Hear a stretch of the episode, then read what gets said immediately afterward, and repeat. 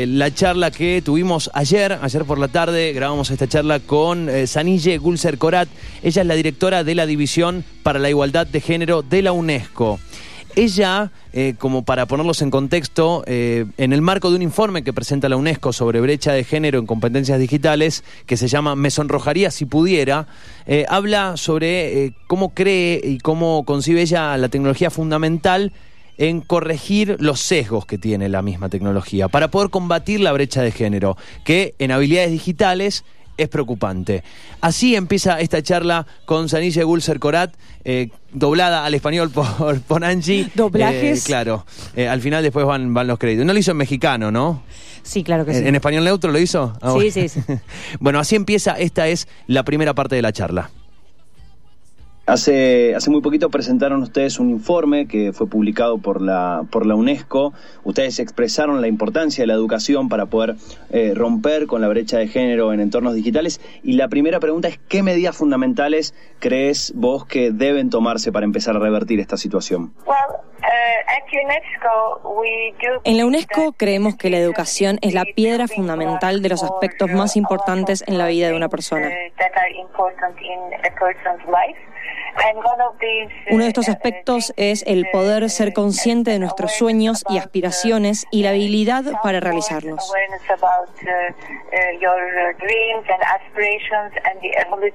La educación tiene un rol vital en la creación de las condiciones para el empoderamiento de todos los seres humanos.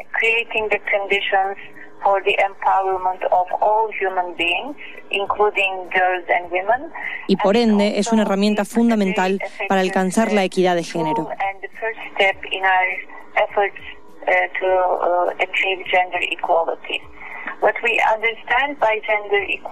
Lo que nosotros entendemos por equidad de género es una condición en la que hombres y mujeres, niños y niñas tienen iguales derechos, iguales oportunidades y la posibilidad de alcanzar sus sueños y aspiraciones.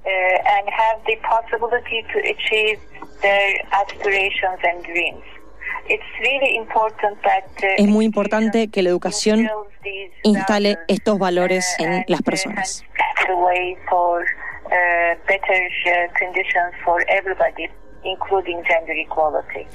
Bien, eh, eso son siete partes cortitas de un minuto, un minuto y pico que vamos a, a ir compartiendo. Bueno, evidentemente en esta primera parte es una introducción a este informe que presentan y de a poquito, parte a parte, eh, nos vamos a ir metiendo concretamente en el tema que tiene que ver eh, el sesgo de la tecnología en entornos digitales. Vamos con la segunda parte. Que, eh, hablando particularmente de los entornos digitales, ¿por dónde se puede empezar a trabajar? Uno de nuestros descubrimientos a partir de nuestra investigación eh, de los últimos años es que hay una brecha entre hombres y mujeres, niños y niñas en relación a las habilidades digitales. Hoy en día en el mundo las habilidades digitales son muy importantes porque actualmente aproximadamente un 9% de los trabajos requieren algún nivel de estas.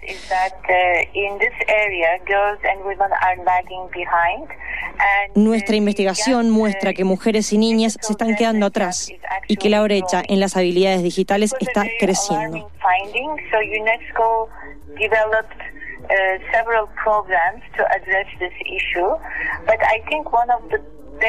Este fue un descubrimiento muy alarmante. Desde la UNESCO, una de las medidas más importantes es la realización de investigaciones para encontrar cuáles son las causas de esta brecha y luego tratar de encontrar formas de encararlas.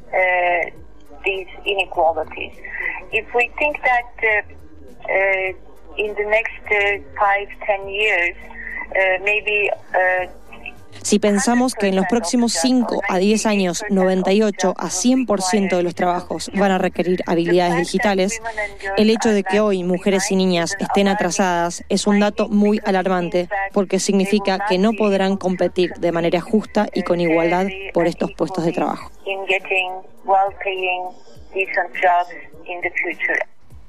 Bien, es eh, lo que lo que escuchan es alarmante, pero no está lejos de la realidad. No, es la realidad. Es lo que estamos viviendo. O sea, quiero decir, no digo, no está lejos de la realidad esto que decía, el 98 a 100% ah, de los no empleos está lejos de, la actualidad, que los trabajos van a requerir habilidades digitales. Ya hoy hablaba del 9%, esto año a año crece y de forma muy acelerada. Seguimos con esta charla, insisto, son siete partes cortitas eh, de la charla que tuvimos con Sanilla Gulser Corat, la directora de la División para la Igualdad de Género de la UNESCO. Bueno, un caso expresado por ustedes, el de los asistentes como Siri, Alexa, así como en una gran cantidad de dispositivos que hoy presentan un, sesgo, un claro sesgo, poniendo una voz femenina en ese lugar. ¿Por qué cree que aún no nos hace ruido en la sociedad que una voz femenina esté en un asistente virtual o en una aspiradora automática que nos diga que está a nuestra disposición, por ejemplo, para bueno, empezar a limpiar lo que uno le indique, le ordene? Esa es una de las preguntas que investigamos en profundidad en nuestro reporte. Parece ser que a la mayoría de las empresas que están desarrollando estas tecnologías se les preguntó esto mismo. Y su respuesta fue que una voz femenina tiene mejor recepción entre los usuarios, específicamente en el caso de servicios.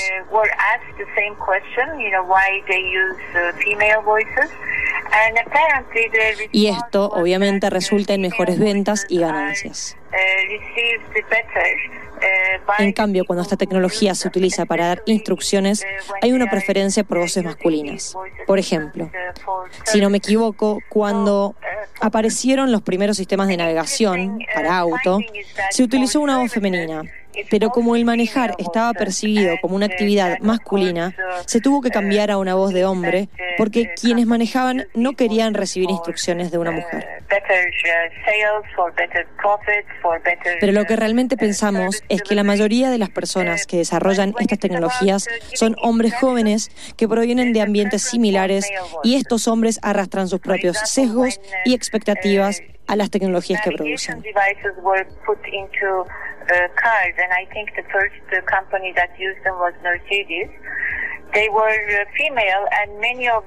Por esto, una de las recomendaciones que hacemos en el reporte es que necesitamos que más mujeres y niñas estudien campos técnicos tecnología. Y en segundo lugar, tenemos que asegurar que las compañías que desarrollan estos productos tengan personal variado, hombres y mujeres. Uh,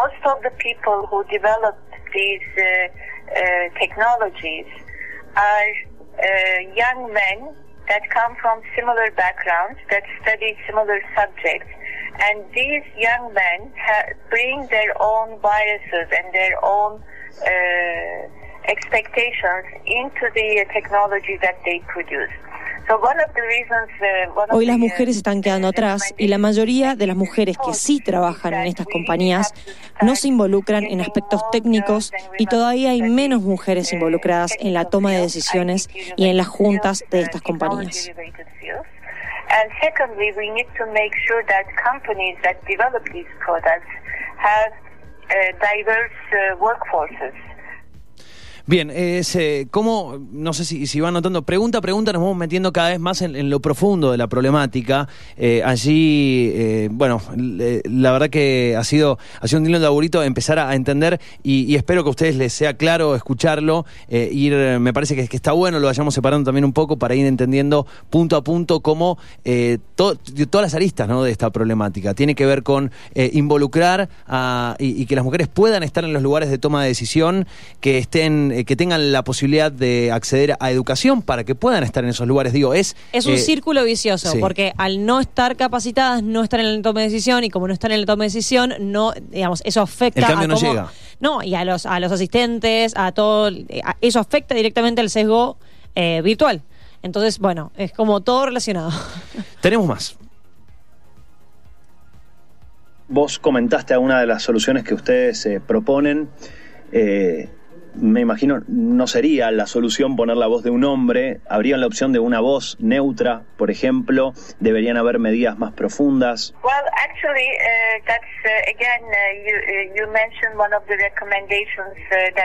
Esa es una de las recomendaciones que hacemos en el reporte. Uh, el desarrollo de aplicaciones neutrales en género y voces sin género. Uh, we do recommend that as, as a Este sería un primer paso, pero lo que vemos es que muchas compañías están haciendo justamente lo contrario llevando a cabo una competencia feroz por humanizar las voces de máquinas, lo que más se pueda, y en esto es donde entra el sesgo de género.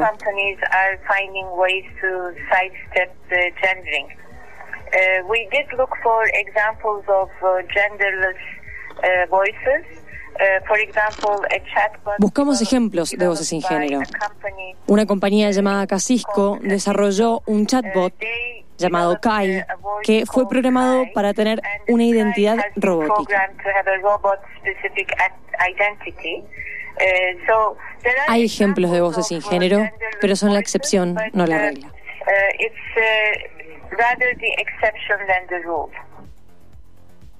Esto lo vemos todos los días. Eh, vemos asistentes, mujeres en todos lados. Eh, y era sorprendente lo que nos decía en la respuesta anterior. Eh, antes había voces, femeninas en, lo, en, nuestras en nuestros autos automáticos, en las voces de los pilotos. Los GPS. claro, en los GPS. ¿Y por qué? No, no en los GPS, en los autos. Porque en los GPS hay voces femeninas, pero en, el piloto automático del vehículo particularmente. sí, no, no es bueno, ahora, ahora, ahora vamos bien el, el, concepto, pero lo, cambiaron por hombres, los navegadores, lo cambiaron por hombres. ¿Por qué? Y porque como un hombre eh, manejando va a recibir la instrucción de una mujer. Bueno, ¿Cómo me va a decir una verán, cómo manejar?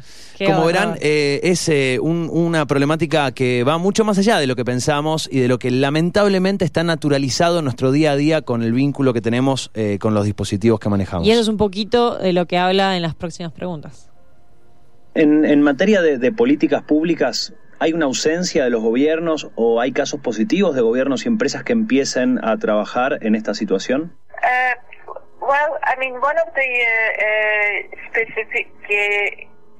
una de las principales cuestiones con las nuevas tecnologías es que son desarrolladas por compañías privadas con la presunción de que serán para el bien de muchas personas y de la humanidad.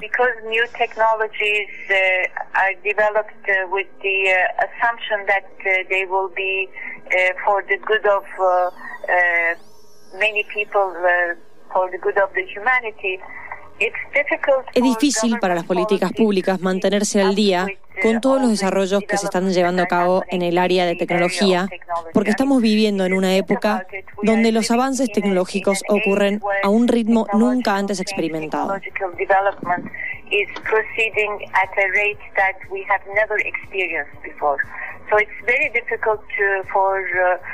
Governments, for regulatory bodies to keep up with everything that's happening.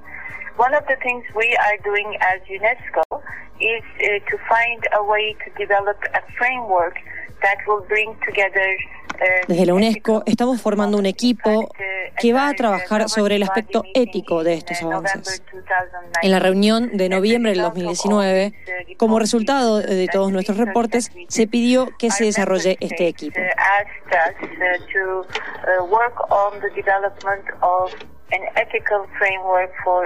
En esto estamos trabajando actualmente y nos llevará entre uno y dos años preparar una propuesta que vaya a ser negociada y aceptada por los Estados miembros.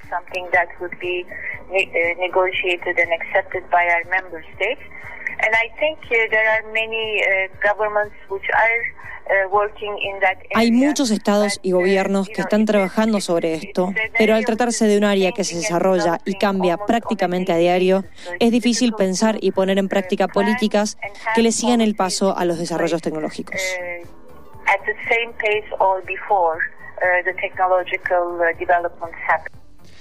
Bien, estamos llegando al, final de esta charla, nos quedan un par de, un par de respuestas más, eh, pero bueno, allí, allí también me parecía muy importante y nos parecía muy importante entender cuál es el, rol, de las compañías y de los gobiernos, decir, bueno, eh, esto tiene que cambiar, porque esto ya no es una suposición, es una realidad.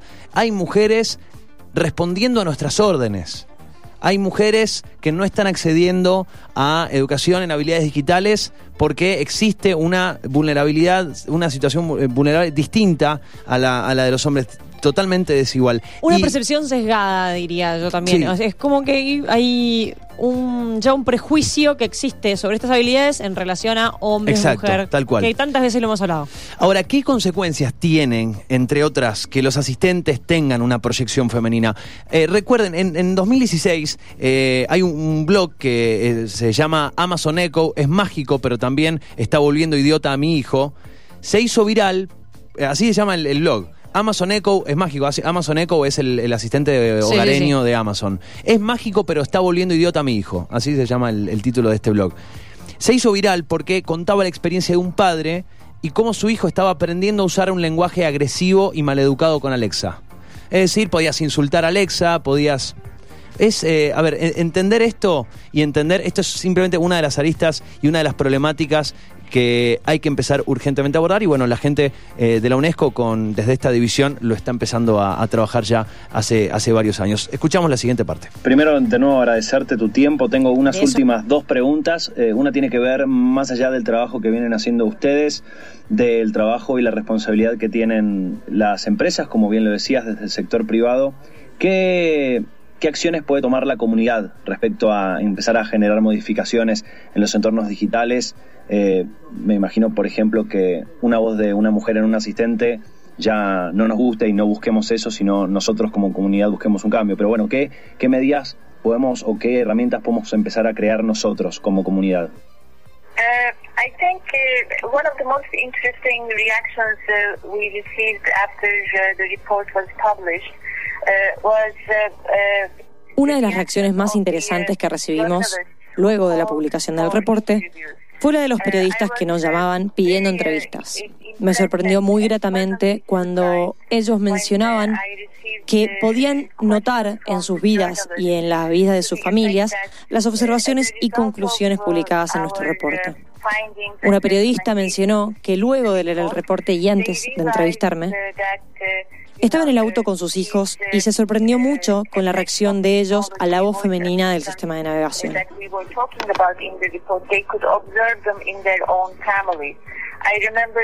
Otro periodista me contó que luego de leer el reporte, observó que su sobrino de 5 años usaba una voz y un lenguaje fuerte para hablarle a Alexa, la asistente virtual que tienen en su hogar. Lo que nosotros podemos hacer como individuos, como ciudadanos, es prestar más atención a cómo estas interacciones nos afectan y a cómo pueden afectar la sociabilización de los niños.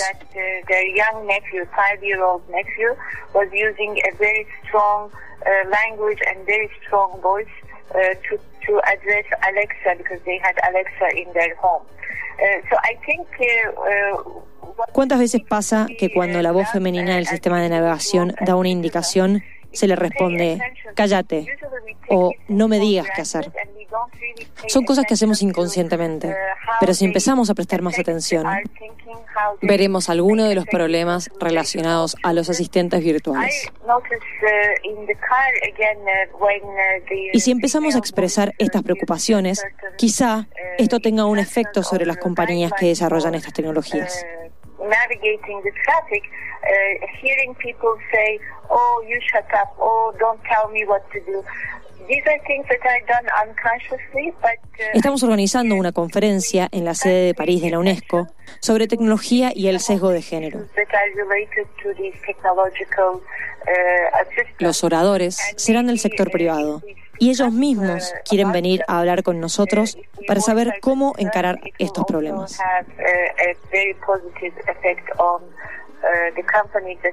Creo que todos tenemos que prestar más atención y no dejar de hacer voz nuestras preocupaciones.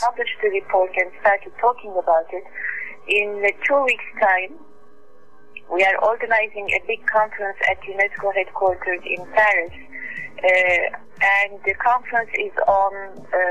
Después de todo, la tecnología es un reflejo de la sociedad que la crea y la gente que la crea.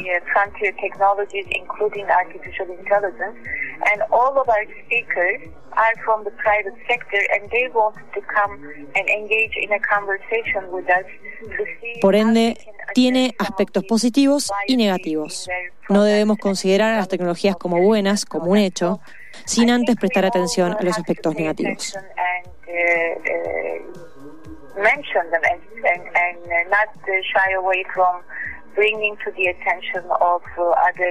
some of the problems that are uh, related to technology. Bien, cuatro minutos nos faltan para las cinco de la tarde y solamente nos queda un pedacito, un minutito y pico de- del cierre de esta charla. Si recién te prendés y decís, hay una mujer hablando en inglés en esta radio en Mendoza, no entiendo nada. Bueno, estamos eh, compartiendo la entrevista que le hicimos ayer a Sanilla Gulser Corat, es la directora de la División para la Igualdad de Género de la UNESCO, hablando particularmente de sesgos de la tecnología para eh, romper eh, y hacer desaparecer la brecha de género. Particularmente preocupante en lo que son entornos y habilidades digitales. La última parte, un minuto, un minuto y medio aproximadamente, cerramos y con esto cerramos el programa. Y la última pregunta que, tengo para hacerte, sé que están muy ocupados eh, armando y organizando la celebración y todo lo que implica el, el próximo 8 de marzo con el Día Internacional de la Mujer. Eh, me imagino que crees importante que hablar de las digital skills, hablar de las habilidades digitales y la desigualdad de- en entornos digitales de la mujer, eh, sería bueno que esté en agenda en un día tan importante como ese. Actually, our conference for International Women's Day this year, which will take place on De hecho, la conferencia del Día de la Mujer, que será el sábado 7 de marzo en la sede de UNESCO, será específicamente sobre este tema. Será una conferencia de alto perfil, con la participación del sector privado, de académicos e investigadores. El tema será la equidad de género y la ética en la inteligencia artificial. Uh, gender equality and the ethics of artificial intelligence. Muchísimas gracias, Sanille, por tu tiempo, por eh, compartir todo el laburo que vienen haciendo con la UNESCO y con esta división en particular hace tantos años y particularmente por conocer qué es lo que está pasando ahora en materia de igualdad de género dentro de lo que estamos hablando que son entornos digitales. Así que un verdadero placer. Thank you so much. Muchas gracias y muchas gracias por contactarnos y por el interés que tienen en nuestro trabajo. Realmente lo valoro muchísimo. Hasta luego, que esté muy bien. Bien, allí, allí, eh, insisto y repito, la charla con Sanille Gulser Corat, directora de la División para la Igualdad Oh, de Género de la UNESCO.